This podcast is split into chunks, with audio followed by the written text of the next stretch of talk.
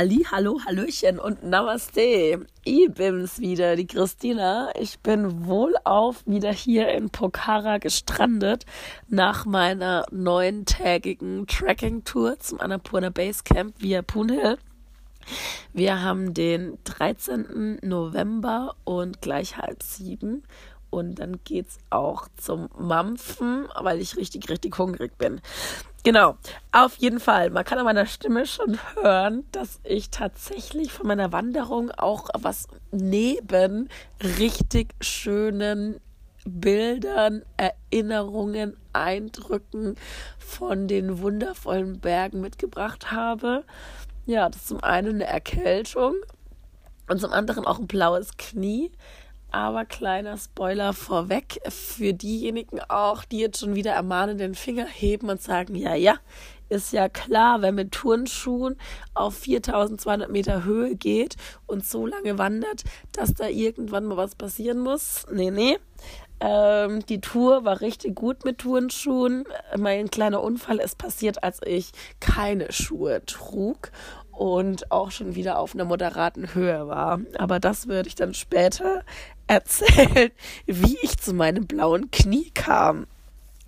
Genau, also ich war neun Tage unterwegs, weil die ersten drei Tage habe ich so einen kleinen Bogen gemacht und bin zum Punhill gelaufen. Wenn man nur zum Basecamp möchte oder wenn man einfach nicht so viele Tage Zeit hat, dann ähm, bietet sich das an, weil vom Punhill aus hat man einen richtig, richtig schönen Blick auf die Gebirgskette. Ist halt ein bisschen weiter weg, aber ähm, da gibt es auch richtig viele Unterkünfte und preislich ist es auch noch günstiger, weil das einfach wesentlich besser erschlossen ist. Genau. Dann Tag 4 ähm, war ich dann an dem an der Gabelung sozusagen, wo ich meine Tour einfach weiterführen könnte und zurück ins Dorf zu laufen oder äh, ja, in die Sackgasse reinmarschiere, um zum Annapurna Basecamp zu laufen. Ich habe gemerkt, tatsächlich krass, ähm, das war für mich mental schon wirklich anstrengend für ein paar Stunden, weil ich dachte, boah, ich habe jetzt schon Muskelkater, meine Beine tun jetzt schon weh und es ist auch schon ein bisschen kalt. Jeden Schritt, den ich jetzt in diese Sackgasse laufe, muss ich auch wieder zurücklaufen. Dachte mir so, oh, Mano, warum, warum tust du das? Ja, ähm, habe aber dann relativ schnell ähm, das auch wieder überwunden, weil mich ein österreichisches Pärchen, das völligst erschöpft die Treppen entgegenkam, mich dann motiviert hat auch wieder. Und ähm, als ich das gedanklich dann abgehakt hatte und mich dazu entschieden habe, ja, ich laufe jetzt zum Annapurna Base Camp, ging es auch wieder richtig, richtig gut. Tag 5 und 6 waren so meine Lieblingstage. Ähm, ich hatte da ein richtig, richtig fettes, breites Grinsen auf dem Gesicht. Ähm, einfach weil man die ganze Zeit auch diese wundervollen Berge vor sich sieht. Und ich dachte so, boah, krass, krass. Ich bin bald bei euch, ähm, nicht mehr lange. Und tatsächlich hat mich auch einer angesprochen, der mir entgegenkam, meinte so, oh, krass, ähm, the most happiest person, die ihm heute so entgegengekommen ist. Und ich war die ganze Zeit am Pfeifen, ein bisschen singen, uh, uh, uh, weil tatsächlich, ich weiß auch nicht, was ich mir da wieder gedacht habe. Ich glaube, Gewicht sparen. Ich hatte einfach gar nichts dabei. Ich hatte kein Buch dabei, ich hatte keinen Zettel dabei, ich hatte keine Kopfhörer dabei. Das heißt, ich war so den ganzen Tag immer ich und ich. Ich und ich, wir laufen gemeinsam. Ich und ich zu meiner Gruppe. Ähm, ja, weil die ersten Tage war ich in der Gruppe. Hm. Ich muss mal trinken. Ich bin mit ähm, dem Pärchen gestartet, die ich im Hostel auch kennengelernt habe, mit Katja und Felix. Aber dann haben sich unsere Wege wieder getrennt und ähm, irgendwie konnte ich mich keiner Gruppe anschließen, weil ich das so genossen habe, alleine zu wandern und ähm, ja, so mein Ding zu machen, Pause zu machen, wenn ich möchte, ähm, mit den Leuten zu schnattern, wann und wie ich möchte, weil natürlich, man trifft alle Leute immer wieder bei den diversen ähm, Dörfchen ähm, wenn man Pause macht. Und dann habe ich hier geschnattert, da geschnattert, dann wieder ein bisschen weiter gelaufen, dann unterwegs ein Stückchen. Und ähm, ja, ich wollte dann mit einer Britin und ihrem Guide laufen, aber nach zwei, drei Stunden habe ich gemeint, oh, nee, irgendwie, ich kann das nicht. Ich bin gerade so in meinem Mode. Ich feiere das richtig, dass ich so flexibel bin, da ich noch nie in meinem Leben irgendwie alleine ähm, vor längerer Zeit unterwegs war, dass ja ich dann einfach immer alleine weitergegangen bin. Und also tatsächlich ist man nie alleine alleine, weil man immer die gleichen Pappenheimer immer und überall trifft. Aber so, was es anging, wann wird Pause gemacht, ähm, wann stehe ich morgens auf, wohin möchte ich laufen, diese Entscheidungen habe ich alle immer alleine getroffen.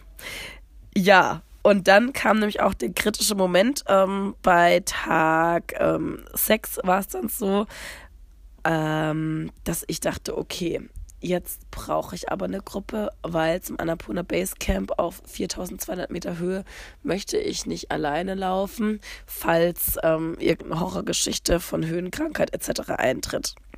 Es war dann ganz cool, ähm, weil ich im MBC, das ist praktisch das Base Camp unter dem ABC, das heißt, wir haben es immer Machu Picchu genannt, irgendwie heißt es Machu Picchu oder so. Ähm, da zum Mittagessen auf 3700 Meter Höhe habe ich äh, meine Lieblingsspanier auf dem Weg getroffen. Das waren zwei homosexuelle Stewards und ähm, noch ein deutsches Pärchen, mit denen wir auch davor den Abend verbracht hatten. Ähm, die waren dann gerade zur Mittagspause, war ganz cool, haben wir gemeinsam Mittagspause gemacht, auch eine richtig, richtig lange Mittagspause, um auf 3700 Meter Höhe so ein bisschen also sich zu akklimatisieren. Ich habe mir auch die teuerste Cola auf dem ganzen Weg gegönnt, weil ich dachte, für mich nur das Beste. Ich brauche Zucker. Ich möchte, dass mein Körper ähm, ja voller Energie ist, wenn es dann auf die 4200 Meter Höhe geht. Beim ganzen Essen ja, ich habe mir auch natürlich Momos gegönnt, mein Lieblingsgericht, weil ich dachte, ich muss mir alles gönnen, dass es mir so gut geht, dass mir die Höhe nichts ausmacht. Ähm, war aber trotzdem relativ angespannt. Die anderen, dann kamen noch ähm, drei Australier mit dazu, alle ganz locker, lässig, hahaha. Aber ich, ich habe die ganze Zeit auch ähm, Wasser getrunken und dachte mir so, oh, ich muss meinen Körper ähm, in Bestform bringen, dass ich dann die letzten zwei Stunden ganz gut die 500 Höhenmeter machen kann. Ja, dann hat aber glücklicherweise das deutsche Pärchen ist mit der Sprache rausgerückt und meinte, ach ja, wir sind Ärzte, nachdem ich so ein paar ähm, Fragen bezüglich Höhenkrankheit gestellt hat. Ähm, kein Ding, lauf mit uns einfach die nächsten, ähm, also da hoch und wir haben alles dabei, falls irgendwas sein sollte. Dann hat er mir auch nochmal aufgezählt, was er alles dabei oder die dabei haben.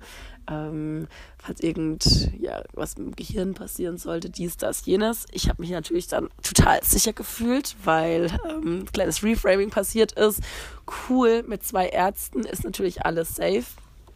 Und ich bin schon wieder richtig verwirrt, aber naja, ich hoffe, man kann auch folgen. Dann ähm, bin ich mit dem Ärztepärchen die letzten zwei Stunden zum Annapurna Basecamp hochmarschiert und so doof wie es klingt, das Gute war, dass sie hatte ähm, Sodbrennen und musste daher relativ häufig Pause machen. Und ich dachte mir so, cool, ähm, jetzt kann ich ganz, ganz langsam und gemütlich die letzten zwei Stunden da hochlaufen und mein Körper gewöhnt sich ganz, ganz gut an die Höhe. Und ähm, ja, tatsächlich war es auch so. Also ich hatte weder Kopfschmerzen noch sonst irgendwas.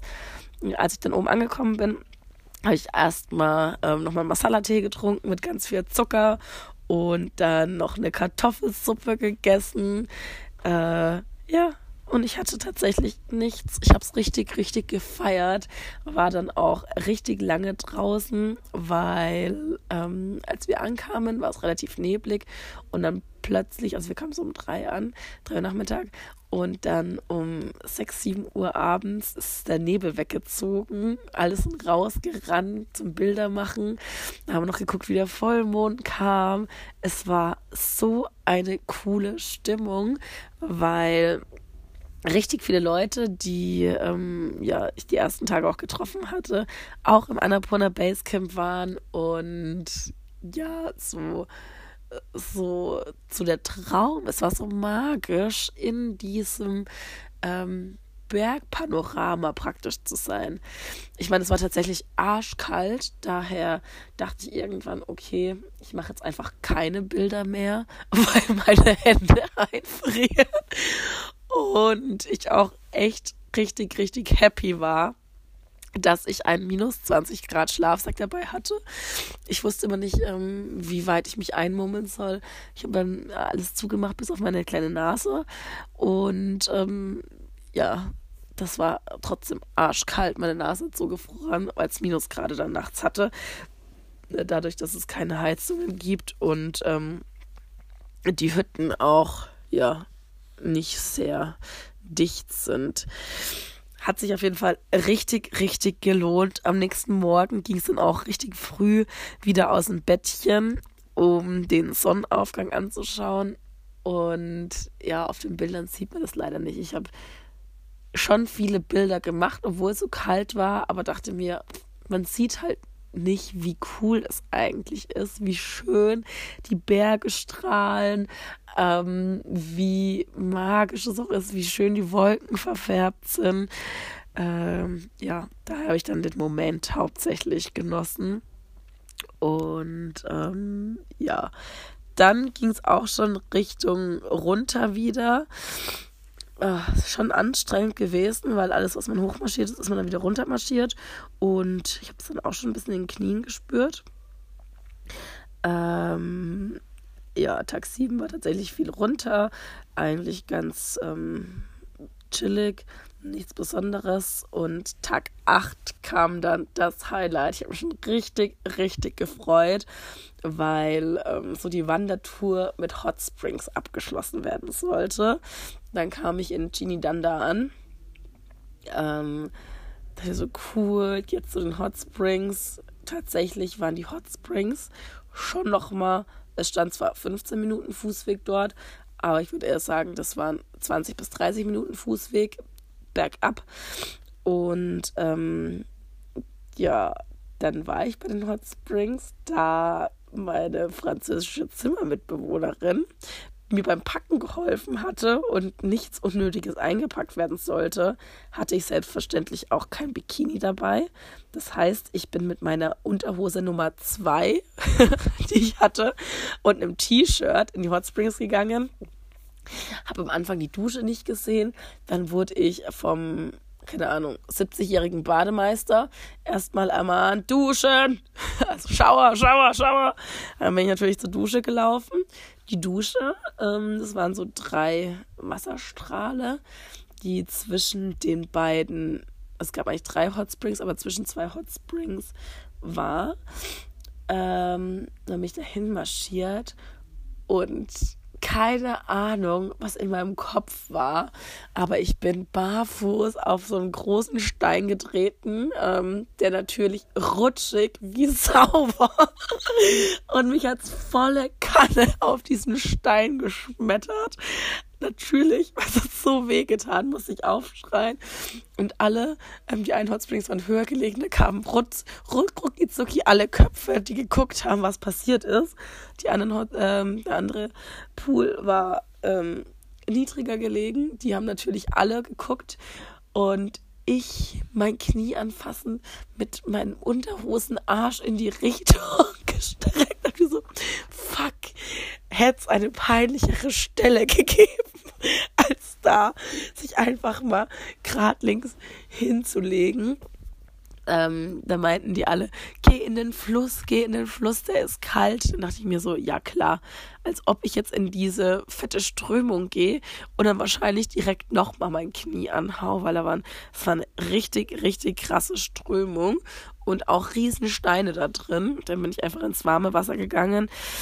Ähm, und ja, irgendwann hat der Schmerz auch ein bisschen nachgelassen, aber ich habe schon im Wasser gemerkt, wie blau, oder beziehungsweise nicht gemerkt, gesehen, wie mein Knie schon blau wurde. Und ja, habe mich dann noch ein bisschen gedehnt und bin irgendwann wieder die 10.000 Stufen hoch ins Dorf gegangen. Und habe aber auch schon gemerkt, oh krass, irgendwas brodelt da in mir. Und ja, als ich oben war, ähm, war ich auch voll durchgeschwitzt, habe mich umgezogen und dann plötzlich war die Erkältung auch schon da. Und dann heute dachte ich mir, okay, scheiße, mit der Erkältung, ich weiß nicht, ob ich ähm, Fieber bekomme oder nicht, dann ähm, habe ich den Tag ein bisschen abgekürzt, shame on me, und bin zu einer Cheap Station gelaufen. Also ich bin heute auch nur eineinhalb Stunden gewandert und dann mit einem Jeep runtergefahren. Das heißt, fairerweise müsste man sagen, es war nur eine acht Tage Tageswandertour. Aber ich habe mal, nicht dass alle denken, ich übertreibe mit den Stufen, einfach meine Health App zusammengezählt. Und das Krasse ist, ich bin in den neun Tagen 1561 Stockwerke gelaufen. Das heißt durchschnittlich pro Tag 173,44 Stockwerke. Ja, ja, das ist richtig, richtig viel. Ähm, von der Kilometeranzahl war es gar nicht mal so viel. Also ich weiß nicht, wie genau die App ist. Es waren an sich nur 125 Kilometer ähm, also 13,9 Kilometer im Schnitt und auch durchschnittlich so 22.000 Schritte. Aber diese Stockwerke, also einfach mal 173 Stockwerke am Tag. Ja, genau. Jetzt werde ich essen gehen. Ich bin hungrig. Ich hoffe, ich war nicht zu verwirrend. Wenn noch irgendeine Frage ist, gerne stellen. Ansonsten ähm, die Bilder vom Annapurna Basecamp gerne auch mal googeln, weil meine Fotos tatsächlich ähm, gar nicht das wiedergeben, wie geil und schön und wundervoll und magisch das in diesem Bergpanorama ist. Und ähm, ja, viele hatten auch tatsächlich richtig, richtig gute Kameras mit dabei. Ja, fühlt euch gedrückt. Tschüssikowski.